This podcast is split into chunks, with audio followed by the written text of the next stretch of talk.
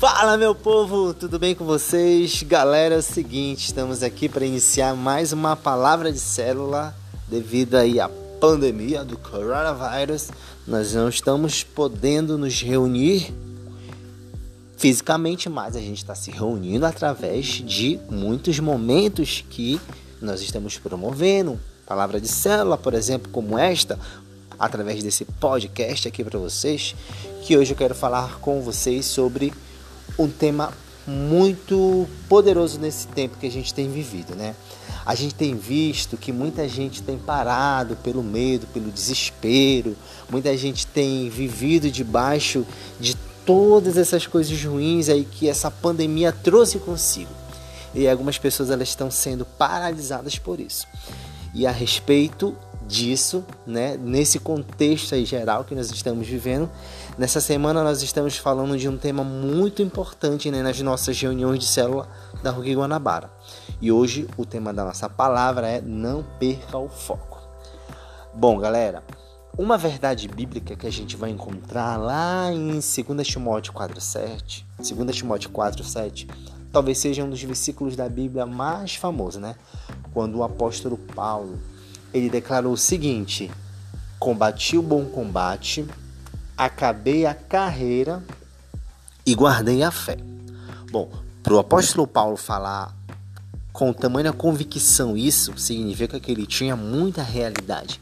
E significa também que ele conhecia, que ele sabia do propósito que Deus tinha liberado na vida dele e que ele tinha foco naquilo que ele estava fazendo e fez até o fim. Por quê? Se o apóstolo Paulo, galera, não tivesse foco do propósito que Deus liberou na vida dele, ele jamais tinha dito isso no final da vida dele, né? Combati o bom combate, acabei a carreira e guardei a fé. Ele guardou a fé porque ele acreditou no propósito pelo qual ele viveu a vida dele e nenhum momento ele se desviou desse propósito, porque se ele se desviasse do propósito, certamente ele não afirmaria: guardei a fé. E aí, sobre foco, o apóstolo Paulo está falando aqui, né, que ele teve foco e é sobre isso que nós vamos falar, mas infelizmente muitas pessoas elas têm perdido o foco porque algumas coisas têm tirado essas pessoas do foco, algumas coisas têm tirado essas pessoas do propósito de Deus na vida delas e facilmente elas têm sido tragadas pelas distrações, por exemplo. Uma pessoa distraída é uma pessoa que rapidamente perde a concentração e perde o foco, perde o objetivo daquilo que ela está vivendo ou realizando. Por exemplo, é, vamos analisar aí a vida de um atleta, de um corredor. Nós sabemos que para o atleta competir, ele precisa treinar. E para ele treinar, ele segue uma rotina exaustiva de treinos. E aí, para ele conseguir cumprir essa rotina, todos os treinos, ele tem o que? Ele tem foco. Se ele não tiver foco, ele não vai conseguir estar bem preparado no dia da competição. E o que, que vai acontecer? Ele não vai, no mínimo, nem ser classificado. E aí, galera, trazendo isso para a nossa vida, nós precisamos também ter foco em tudo aquilo que nós fazemos, em tudo aquilo que nós fizermos, principalmente se tratando do reino de Deus e do propósito de Deus. Porque se a gente não tiver foco se a gente viver sobre distrações, sobre coisas que nos distraem, que tiram a gente rapidamente do foco, nós nunca conseguiremos chegar ao fim e a gente nunca vai conseguir afirmar como Paulo afirmou enfaticamente aqui nesse versículo de 2 Timóteo 4:7. Combati o bom combate, acabei a carreira e guardei a fé. Olha só, Paulo guardou a fé.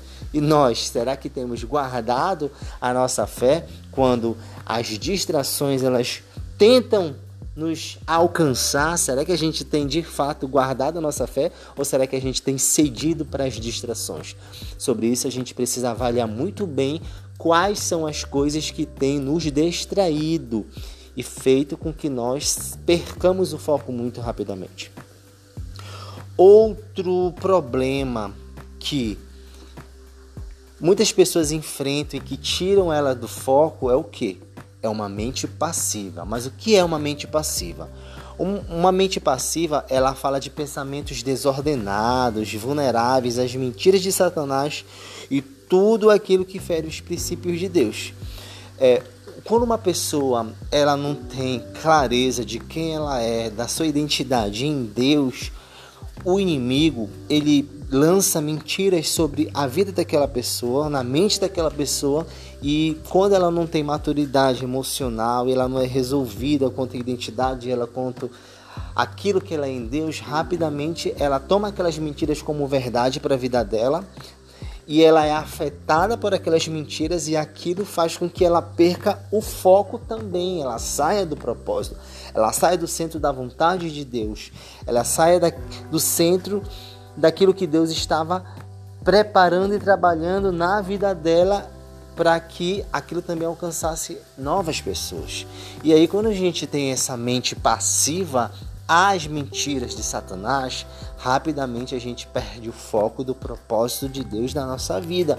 Então nós precisamos lutar contra esse esses pensamentos malignos, esses pensamentos maus, combatendo ele com oração, se apropriando de versículos e declarando esses versículos como verdade nas nossas vidas para combater essas mentiras, crendo que Deus ele já resolveu o problema. Isso fala de, de, de, sermos positivos, combater uma mente passiva sendo ativos, sendo positivos. E é isso que Deus espera de nós. E por fim, uma terceira coisa, um terceiro empecilho que tem tirado muita gente do foco, feito com que muitas pessoas percam o foco, é o distanciamento do propósito de Deus. É fato que todos nós temos um propósito. E eu já ouvi algumas pessoas até falarem para mim que elas não sabem o porquê que elas existem, que elas ainda não encontraram o propósito da vida delas. Veja bem, o nosso maior propósito, o nosso primeiro chamado é conhecer Deus e fazê-lo conhecido. Deus ele criou o homem para que o homem se relacionasse com ele. O pastor Dorival ele sempre afirma algo para nós. Ele fala o seguinte: que a única coisa que Deus não tem é o coração do homem. E aí cabe a nós levar essas pessoas, conduzir essas pessoas até Deus para que essas pessoas de fato entreguem o seu coração para Deus. E aí esse é o nosso maior chamado, esse é o nosso maior propósito: conhecer Deus e depois fazê-lo conhecido. E aí muita gente tem se perdido em fazer coisas. Na nossa igreja nós trabalhamos com célula, nós participamos de eventos, de congressos e muitas coisas, graças a Deus, que a igreja do Evangelho Quadrangular proporciona para nós aqui no estado do Pará. Só que o problema é que muitas pessoas elas têm se perdido no fazer, né? O, o, não é errado você fazer, mas é errado quando você faz por fazer, quando você se torna um mero executor de tarefas. Nosso primeiro chamado, como acabei de dizer, é conhecer Deus e depois fazê-lo conhecido, porque é fato, quando você conhece a Deus, quando você passa a amar a Deus, quando você é marcado por Deus, essas coisas elas serão uma consequência do fato de você amar a Jesus. Porque se você ama Jesus, é óbvio que você também quer fazer ele conhecido, porque Jesus ele é tão bom, ele é tão bom que você não quer ficar com aquilo só para você, porque isso é um egoísmo da nossa parte ficar com aquilo que é bom só para nós. Então a nossa obrigação também é compartilhar o amor de Deus. E aí, galera, é sobre isso que eu queria falar com vocês, sobre esses essa, esses três empecilhos que tem feito com que muitas pessoas percam o foco. O primeiro que eu falei foi a distração, segundo, mente passiva, e o terceiro, distanciamento do propósito. A minha oração hoje é para que você não perca o foco por nada. Mantenha os seus olhos sempre em Jesus, sempre em Cristo, para que você sempre tenha foco e direção na sua vida. Deus te abençoe e até a próxima.